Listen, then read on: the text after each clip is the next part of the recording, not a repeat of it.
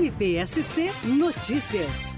Chegou ao fim na manhã dessa sexta-feira, 17 de novembro, o caso envolvendo a morte da menina Luna, de 11 anos, que comoveu a população de Timbó e região. Fabiano Paulo Felizbino, padrasto da criança, foi condenado a 56 anos, 10 meses e 3 dias de reclusão, em regime fechado, e mais 7 meses de detenção em regime aberto. Já Tânia Cristina da Silva Bonetti, mãe da menina, foi condenada a 14 anos de reclusão em regime fechado e 6 meses de detenção em regime aberto. A criança foi espancada até a morte e, como denunciado pelo MPSC, além da brutalidade das agressões que levaram à fatalidade no mesmo dia, o padrasto praticou o crime de estupro de vulnerável. A constatação foi feita no hospital, para onde a menina foi levada e já chegou sem vida. Tânia, que tinha a obrigação de zelar pela segurança da filha, omitiu-se diante do fato. Ouça o promotor de justiça Alexandre Daura Serratini. Processo muito difícil, processo trabalhoso, envolvendo vítima menor de idade, 11 anos, menina. Mas achei que, que as condenações foram merecidas, as decisões foram coerentes com o que temos de provas nos autos. Preciso agora receber a sentença para que a gente possa avaliar realmente se a dosimetria está condizente com os crimes em que ele foi incursionado.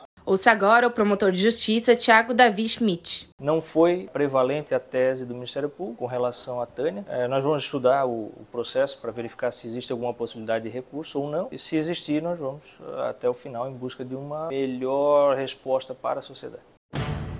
MPSC Notícias. Com informações do Ministério Público de Santa Catarina.